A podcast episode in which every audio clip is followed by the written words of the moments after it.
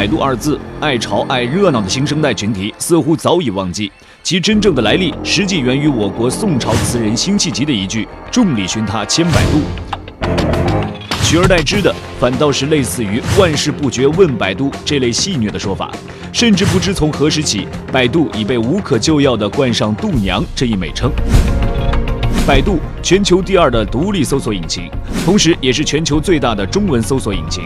二零零零年成立，零五年在美上市，如今已经成为中国最具价值的品牌，与腾讯、阿里合称 BAT，成为中国互联网三大巨头之一。短短十五年，百度经历了什么？中国的互联网江湖又发生了怎样翻天覆地的变化？本期名人书院，我们请来了百度创始人李彦宏倾情自述，并与小灵通之父吴英、金沙江创投合伙创始人丁健真诚对话，谈笑风生间，感受阅读带给他们的乐趣。你是等于先把他们的钱忽悠进来，然后再一步一步。他明知道我要说什么，非要戳我的痛处，就逼着我要跳楼的那种。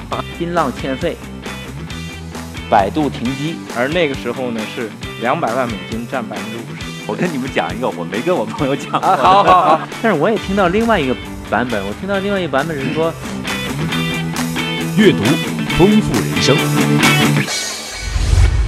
在两千零一年的时候呢，当时你们有过一个争论，要不要百度真的独立自己做搜索引擎？因为做搜索引擎确实不容易，全世界到现在就那么几个，很不简单。就是当时董事会，你们还有不同的意见，说要不要做，有反对。你当时。非常激烈的说，如果不做，百度就别干。啊，确实有这件事情，因为啊，百度最开始的两轮融资呢，这个呃加起来有一千多万美金哈。我们跟这个投资者讲的这个故事，根本就不是说要做一个面向终端用户的这样的一个搜索引擎。我们当时定位就是说，是我只给这些门户网站提供搜索引擎技术。啊，他们已经当时就是说是家喻户晓的品牌，就是新浪、搜狐、网易什么这这些个公司。我说我把这个技术呢卖给他们，让他们来向终端用户来提供服务。两千零一年的时候啊，我们发现说，我即使把所有的门户全都卖进去啊，我就是我这个市场占有率变成百分之百的时候，百度仍然会是一个很小的公司啊，因为就是你的客户就那么几个，主流门户不可能很多，对吧？就那么几个。而门户呢，当时又非常不重视搜索，对他觉得说，我最赚钱的是我的新闻呐，我的这个什么体育呀、汽车啊什么这些频道。我一想这事儿，就再过两年就没法玩了，嗯，对吧？所以我就说一定要转型。但是当时这个，当时坐在我们董事会上的基本上都是我们的投资人嘛，我要钱的时候讲的不是这个故事啊，明白？对我就是说是我我技术最好，我可以卖给他们。他说，哎，你现在卖给他们了，你你靠卖这个东西也能挣到钱吗？我们当时给你钱，不是让你去做一个消费品牌的，你也不会做呀。对，就是因为这个事情争论的很厉害。哦，所以你你是等于先把他们的钱忽悠进来，然后再一步一步 再往下做，还是很了不起啊。我觉得呢，如果其实当时不是不是忽悠，我当时对自己的这个技术确实更有信心，能不能做成一个消费品牌，完全不知道。我只是知道，就说是按照原来的路子走下去，一定是不行的。我不知道新的路子行不行啊？根据我查的资料呢，应该是两千零二年三月十二号呢。大家那么咱们在座的可能很多再年轻点的人，那时候可能还没开始用这个这个搜索用的不多的时候呢。但是我们当时的三大互联网公司呢是新浪、搜狐和网易，这个这这三大，但是现在都规模就相对小很多了。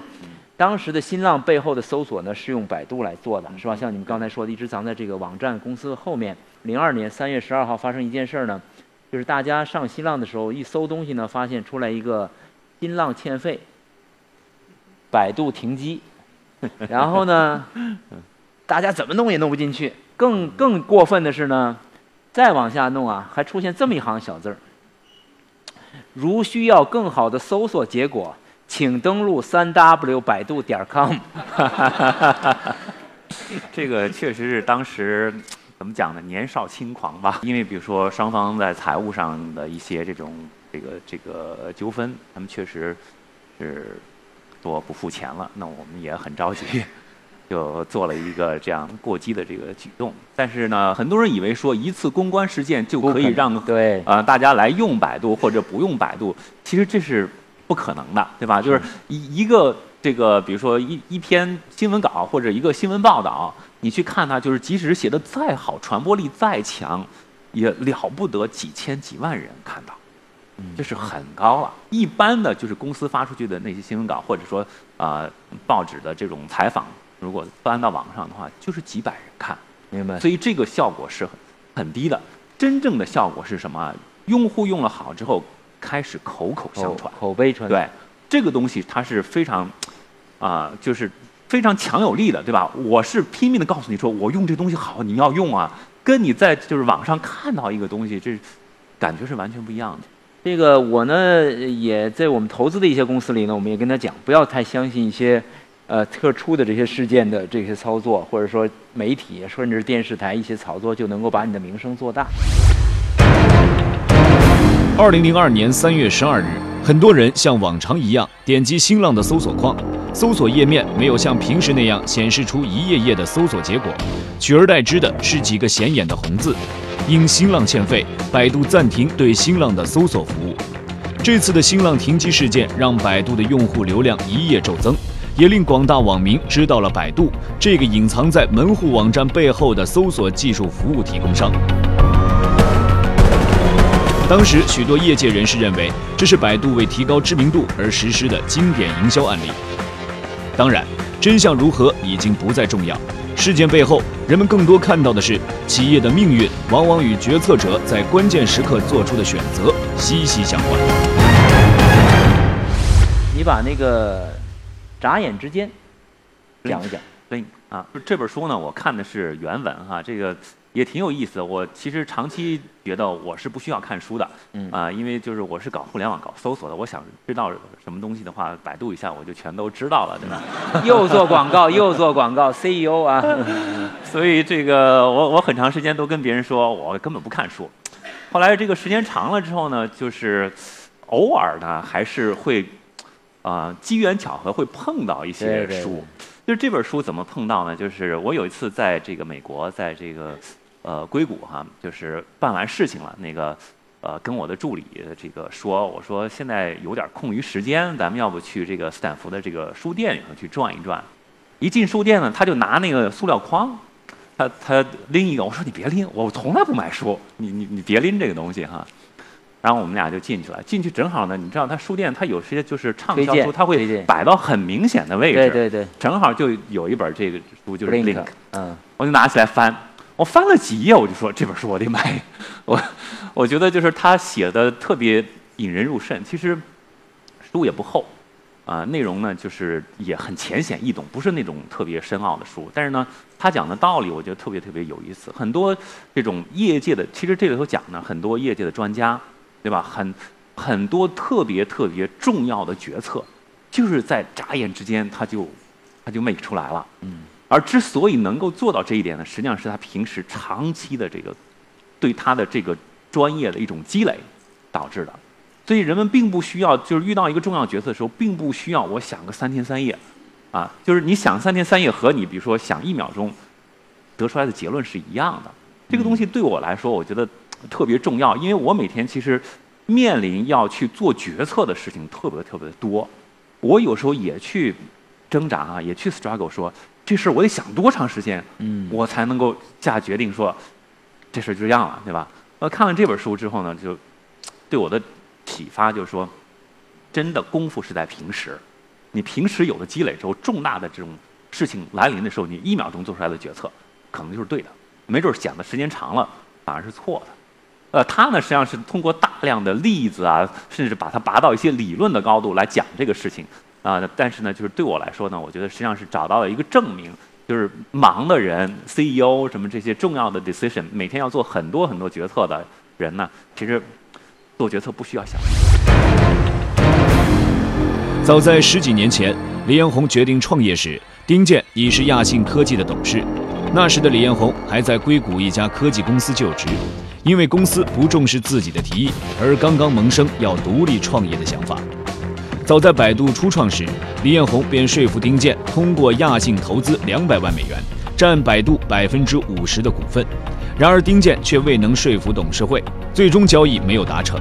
他明知道我要说什么，非要戳我的痛处，就逼着我要跳楼的那种啊。面对百度今天七百八十亿美元的市值，丁健虽是追悔莫及，却也淡然了起来。呃，其实我非常的淡然这件事情。大家想，反正你没拿到，大家大家大家不知道不知道我这个下面想说的是为什么？这个丁健呢，现在是金沙江的投资。大家知道金沙江呢是一个国内很有名的风险投资公司，就是做早期的一些投资。你肯定会有一些有些投资投了失败了，有些没投，特别可惜的。你没投，第一可惜的是什么？是？他明知道我要说什么，这是个陷阱，非要非要戳我的痛处，就逼着我要跳楼的那种。这个呃，因为呃，我认识。呃，Robin 时间也比较长。那么，当我们成功的时候呢，就是在国内已经蛮有名气的，在海归里面，尤其是比较有名气的时候呢，这个 Robin 那时候很想回中国，所以我们第一次见面就是在呃硅谷。他问我要不要回国，有什么好处，有什么这个不好的地方，应该注意些什么啊？在国内创业有什么这样经验教训？所以我那时候知道百度。当我看到百度的时候，我特别喜欢。然后我从我创业到今天，只在雅信的董事会上推荐过一个投资，就是投资百度，而那个时候呢是两百万美金占百分之五十。大家赶快做，大家赶快算啊！这回我不怕，我不怕他这个抓薄饼了。我这样算了一下，他今天的市值呢是七百八十亿美元，七百八十亿美元的百分之五十呢是这个，你们算一算啊。是一个巨大的一个数字，然后呢，你再乘，你要它上市了嘛，还有稀释嘛，要乘个零点八，再乘呢，呃，在他在当时的在雅信的股票呢是百分之十九，咱们算多一点，算百分之二十，对吧？是巨大的一个天文数字，是我我们这个所有的人一辈，咱们这个屋房间的人所有的一辈子，他丁健如果投了的话，他那相应的股份拿到的雅信今天的市值，让咱们所有的人一辈子都花不完的钱。呃，其实我非常的淡然这件事情。大家想，反正你没拿到，大家大家大家不知道不知道我这个下面想说的是为什么？其实我跟你们讲，真的，我当时如果要是雅欣，因为我们雅欣那时候正在上市，之所以没能够被批准的一个原因，就是因为有可能会影响整个上市的进度，所以董事会呢，我发花很大的力气，但但是很难说服他们。哎，但是的话呢，不是零一年是吧？那我搞错了。我，零零年，零零年就上市之前。九没有，它实际上是九三月三号之前。八年，九九年，九九年，九九年九九年底嘛。对，我们是零零年上的市嘛。我们那时候的第一个 file 都已经做了。对，你就想那个董事会说你要做一个投资，那那那那个 banker 说你就得撤回来。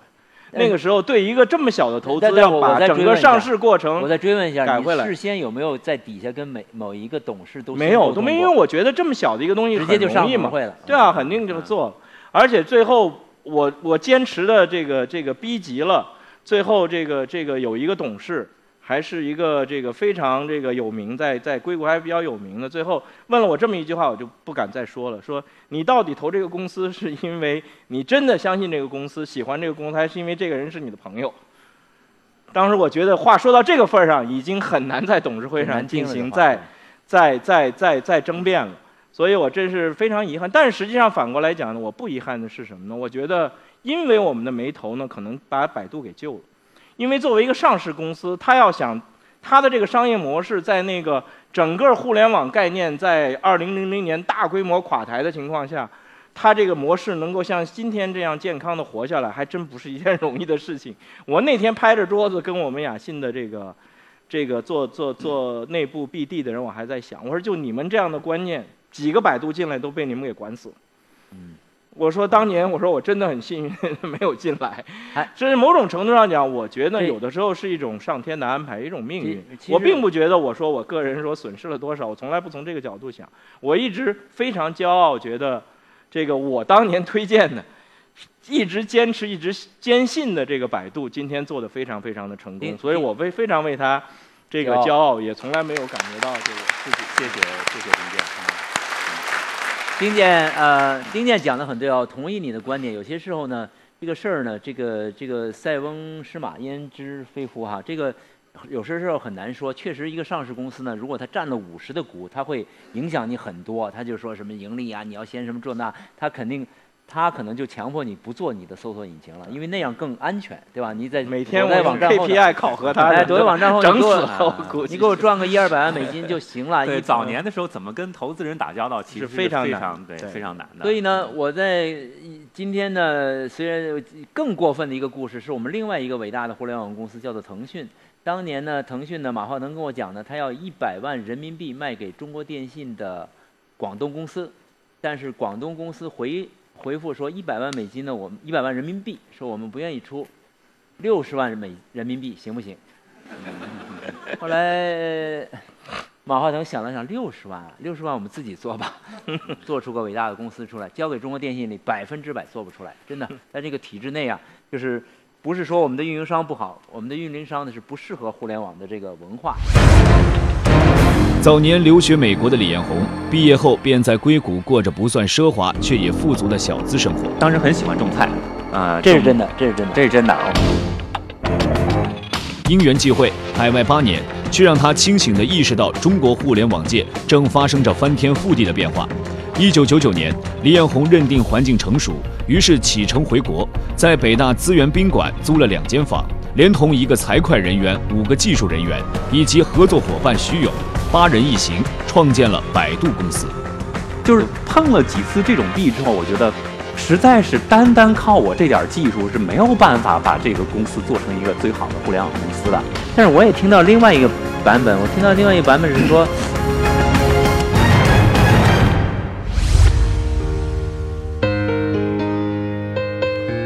中国金融博物馆书院就是一群爱读书的人和爱公益的人组织起来的一个学堂。它展示现在，也展示历史。我们希望各方跨界交融，彼此息息相关、生气相求，共同打造一个思想市场。就当年你你说你去问丁健对吧？嗯说说创业时这这差别，但是你怎么想到创业？因为你当时已经是工作还不错，你买了房子，怎么又想到要创业了呢？两呃九九年吧，两对对，千年的时候，就是我是九七年的夏天，啊、到了硅谷啊、加入了一个这个当时的这早期的这个互联网公司叫做 InfoSeek，这个你肯定知道我知道，它是一个早期的搜索引擎哈。啊、我当时进这个公司的时候呢，其实我的理想就是说是，只要我在这个公司一天，我一定要保证 InfoSeek 的搜索引擎是全球第一的技术上哈。啊、进去之后呢，确实也玩命干了一阵儿。就是当时我们最早把这个超链分析的这这种技术用到了搜索引擎当中。我在 InfoSeek 的时候呢，我记得我们那会儿索引了六千四百万个网页，全球所有语言的这个网页六千四百万个。啊，我当时呢去跟 我的这个经理，我我甚至我们的 CEO 去讲说，现在网上还有更多的信息，我们应该索引更多的信息。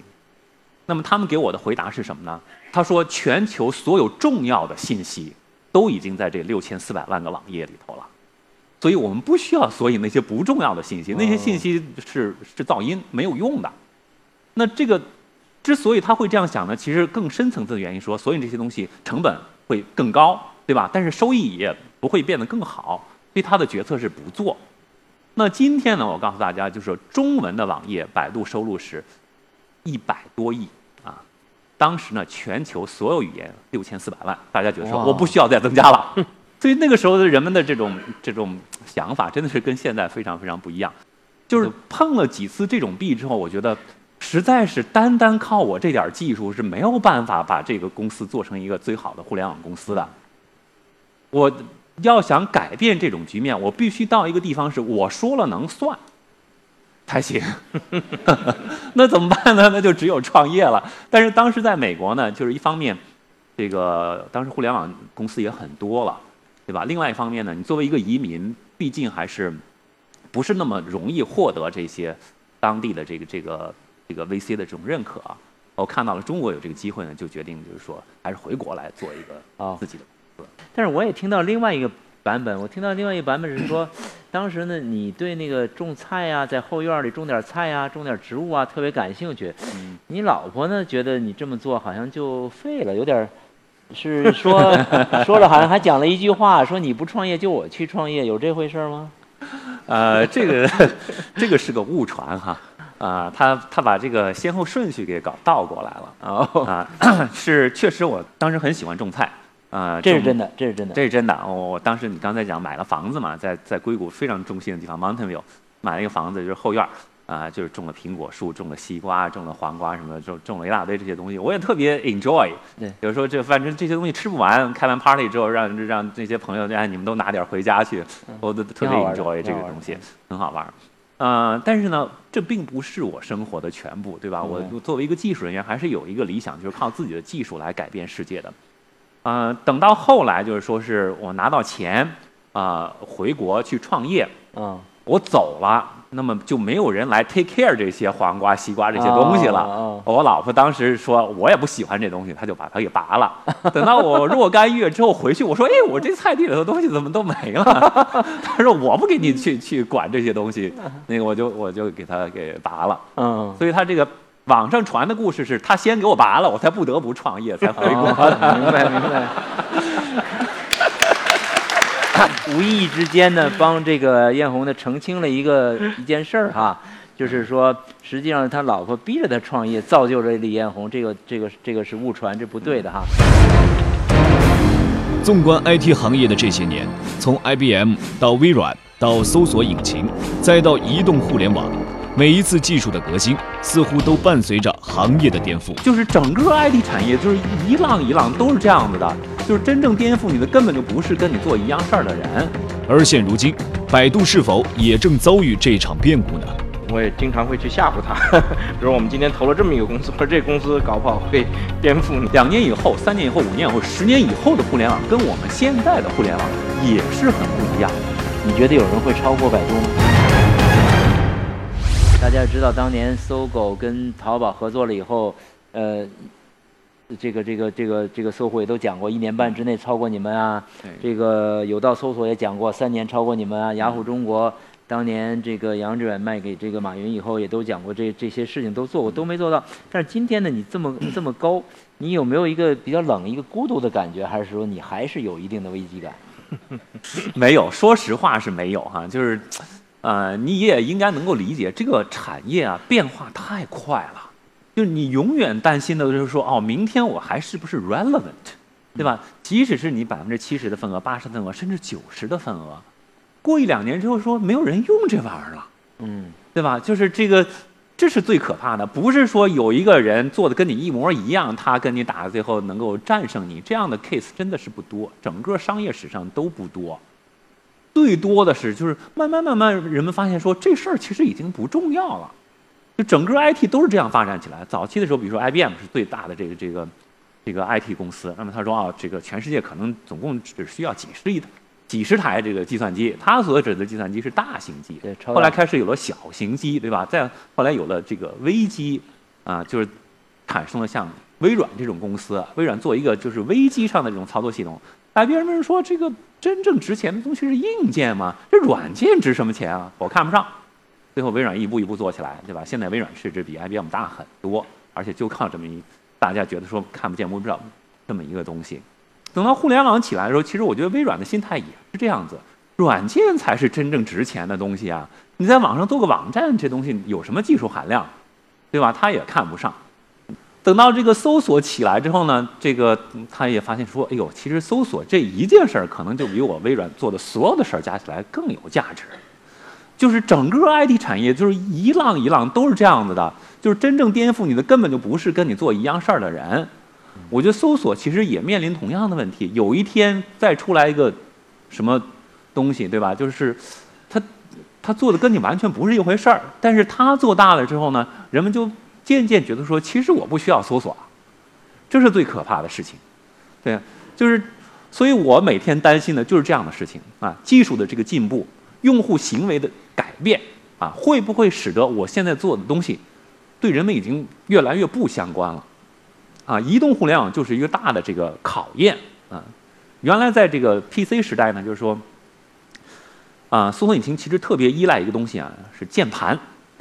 但是呢，大家知道，就是说，在移动互联网上，键盘这个东西基本上就没了，对吧？你有一个软键盘，没有硬的键盘了。而且未来呢，人们可能越来越会使用声音、使用拍照、使用这个录像这些手段来进行输入。